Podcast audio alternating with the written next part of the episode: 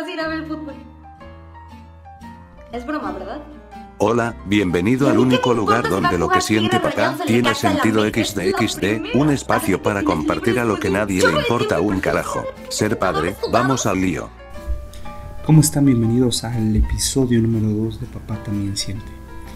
Hoy vamos a hablar acerca del papel del papá en el crecimiento del niño. Primero desde la perspectiva obviamente de nosotros, los seres humanos comunes y corrientes, que no somos psicólogos. Eh, me puse a pensar desde la mañana cómo me sentí durante el embarazo, durante las fiestas, el baby shower, eh, obviamente pues ya la bienvenida del bebé, todo lo que conlleva el estar presente, el acompañar a la pareja. Y me di cuenta de algo, siempre somos algo secundarios. Desafortunadamente nos ven como aquel factor que pone una semilla y básicamente termina el papel del papá. Obviamente estamos hablando desde la perspectiva de nuestros sentimientos. Les voy a platicar un poco de cómo me sentí yo. No me sentí desplazado, por supuesto, pero sí sentí que definitivamente un papá tiene valor por ser proveedor.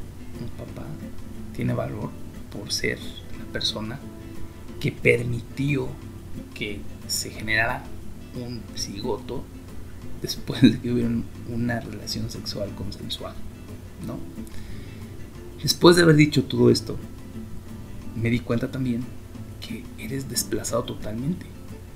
O sea, tú trabaja, tú haz lo tuyo, y como les digo a mis hijos para que no se molesten entre ellos, tú a lo tuyo. Viene el baby shower, obviamente hay que pagar el baby shower, no digo que esté mal, sino que muchas veces hay gastos que no tienes contemplado, porque ahora hay animadoras, personas que hacen actividades, depende mucho el baby shower, y ahora, después de 8 años, yo no tuve eh, esa actividad extra que ahora tienen los papás, es la fiesta o la reunión para anunciar el sexo del bebé. Además de ser una inversión adicional, es otra actividad donde particularmente ahora sí tienes que ver tú. Creo que ese es como el poder reivindicar un poquito que tú ahí estás, ¿no? Pero fíjense cómo es algo muy particular. Las actividades de socialización son entre mujeres que están bien organizadas, que tienen una tradición y que han hecho de eso algo muy personal. En el caso de los hombres, de no ser la parte de la boda donde formas parte, ya sea que pagues o no, o pague el papá de la novia, o pagues tú una parte de esto, o pagues lo otro, realmente tu labor pues, es ese, económico. Después con el hijo o la hija, por supuesto, se vuelve también un factor económico.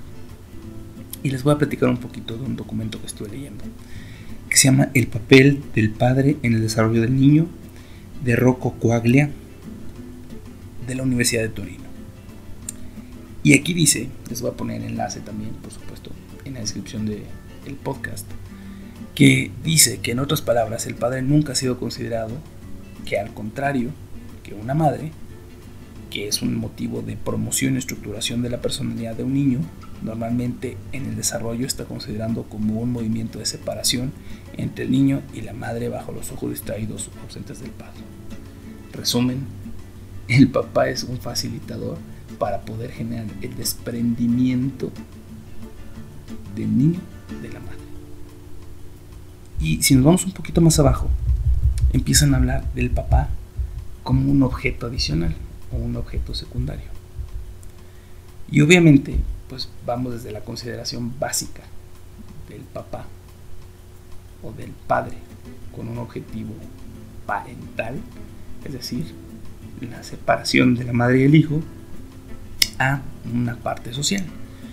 Dice también en otra parte del documento que actualmente se intenta devolver al padre al hogar, asignándole un papel y una obligación para una división ecuánime de las responsabilidades frente a las dificultades psicológicas del niño.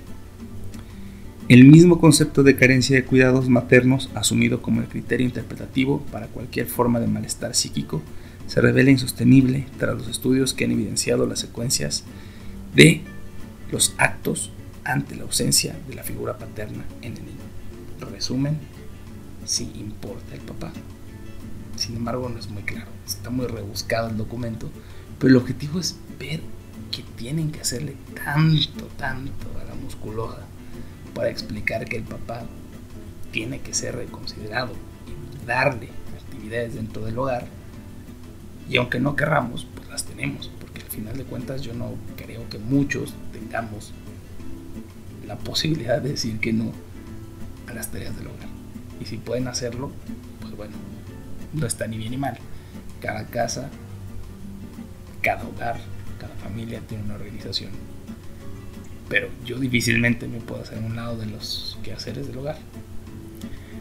También dice que en esta tentativa de recuperar al padre, una vez aclarada su influencia en la dinámica familiar, se ha hecho algunas operaciones. Por ejemplo, se ha sustituido el concepto del apego por el concepto de apego hacia más figuras, y aún así eso reduce la figura del padre a una de las tantas figuras de apego. ¿Qué quiere decir?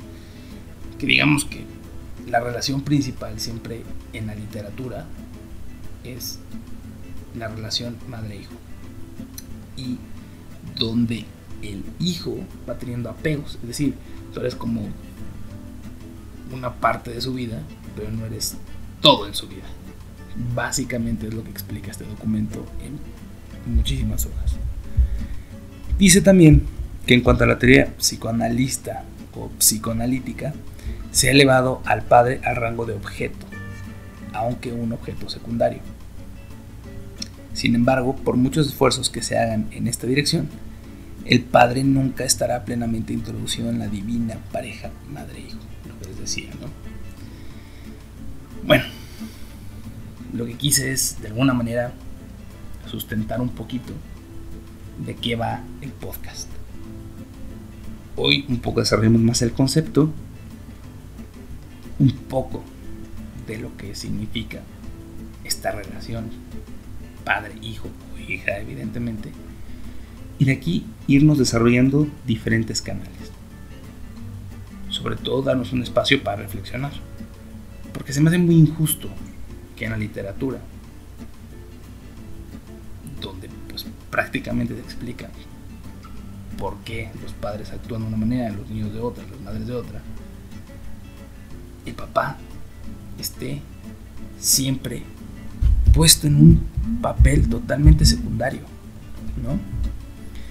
Al final, después de hacer un resumen del documento, lo que dice es que falta un marco teórico donde pongan al papá y le den un valor para integrarlo desde los inicios en el proceso evolutivo del niño. Y dice también que si quieren introducir al padre en la psicología del desarrollo, no basta con revisar conceptos, que ni siquiera es suficiente aportar nuevos. Se debe reconsiderar necesariamente el desarrollo completo del niño desde la óptica del papá. Es decir, que el padre no es cualquier figura de apego, sino es prioritariamente otra figura importante y cualitativa a la madre, pero que no son intercambiables. Y ese es otro problema, porque también literatura habla que si es la madre o el padre. Y ahora entra el concepto de pareja. Y es ahí donde se encuentra la discusión teórica de regresar al padre a la vida de la familia. Regresando a la idea original, pues nos vemos involucrados en diferentes momentos en cosas como el papá importa o no importa. Conceptos como, ah, tú eres el proveedor, ah, ¿para qué estás aquí? Y creo amigos, creo amigas, que es muy importante también preguntar cómo se siente el papá durante toda la evolución del embarazo, la preparación, porque yo recuerdo que fuimos a talleres de psicoprofilaxis, de de respiración, ahí conocimos a los amigos que actualmente tenemos y fue importante por eso. Se hicieron muy buenas relaciones humanas, de hecho los papás que conocemos ahora o los amigos que tenemos ahora un 70% de ellos salieron de ese curso. Y fue importante porque se generaron pues rasgos de confianza entre lo que es mi esposa y lo que soy yo en contexto de prepararnos para el nacimiento de nuestro primer hijo. Resumen, fue muy interesante porque yo era la parte responsable de que todo funcionara, aunque ella evidentemente pues tenía un gran encargo o una gran responsabilidad o una gran bendición que era llevar a nuestro bebé. Asumiendo este rol, y vamos a hablar de roles, asumiendo este rol, me di cuenta también que aquí volvía a ser importante aquel factor de responsabilidad de aprenderse si, si la respiración está así, si el monitor está de esta manera, si el niño tiene estrés fetal o no. Digo niño porque sabíamos que iba a ser niño.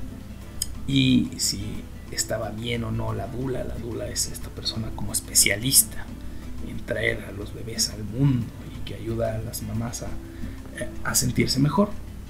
Y está en el hospital para apoyarlos, ¿no? Si la dula está en ese momento, si el doctor está haciéndolo bien, si están haciéndole una intervención correcta de raquia, eso quiere decir que le están poniendo una inyección, por decirlo así, o una solución directamente en la columna vertebral para que pueda pasar ahí eh, la anestesia en caso de una cesárea. Entonces todo este papel, ya saben, como de supervisor, de capataz, de, llevar la cuenta de todas las cosas, de estar pendiente y demás, se vuelve importante en ese momento, ¿no? Y después, ¿qué sigue? Prácticamente salimos de ese momento en donde si fue cesárea, empieza la sutura y rápidamente tienes que seguir al niño o a la niña hasta el cunero, revisar que todo esté bien y te vas al cuarto y estás ahí. Si no son horas, pues sí es una cantidad de minutos que son difíciles. Tienes que hacerla de anfitrión, ¿no? De cuidador. Tienes que hacerla de, pues prácticamente de acompañante en algunos casos. También eh, eres parte de, acompañar a, a, tu esposa al baño, a ayudarla a limpiarse, a curarse, lo cual está perfecto. No es que pero después sales del hospital, llegas a la casa y básicamente termina tu labor como papá. Y se siente gacho, la verdad. Porque no es que todo esté centrado en el bebé o en la mamá, sino simplemente es como si sobraras, ¿sabes? A mí me pasó así era como un accesorio. El día de mañana, pues vamos a hablar de cómo un papá tiene que enfrentar el tema de pareja, porque también es importante. Creo que a partir de aquí hay un parteaguas de lo que significa el éxito de una pareja o no el éxito de una familia o no. Porque hay muchas consideraciones. Platíquenme qué sintieron ustedes, platíquenme qué, qué, pensaron. A lo mejor fue diferente para ustedes, pero yo no tuve con quién platicar esto. Es más, nunca he platicado esto porque lo platicas y te dicen, ah, eres un chillón. Ah, eso qué importa en la descalificación. Y es difícil establecer parámetros de socializar un sentimiento cuando la sorna y la burla son parte fundamental de la demostración de los sentimientos. Y sobre esto vamos a seguir. Cómo socializar los sentimientos aún y a pesar de la burla, aún y a pesar de que a nadie le importe, aún y a pesar de que seamos unos accesorios. recuerden, no es victimizarse, es que podamos expresarnos y que no nos sintamos solos si es que hay otros papás que también se sientan de esta manera. Pues muchas gracias por escucharme. Aquí seguiré. Yo fui Benjamín, un papá como tú, y estoy ávido de saber más de ustedes. Si pueden compartir y decirle a los demás que aquí estamos, traigan a muchos papás. Porque papá también es cierto. Hasta el siguiente episodio.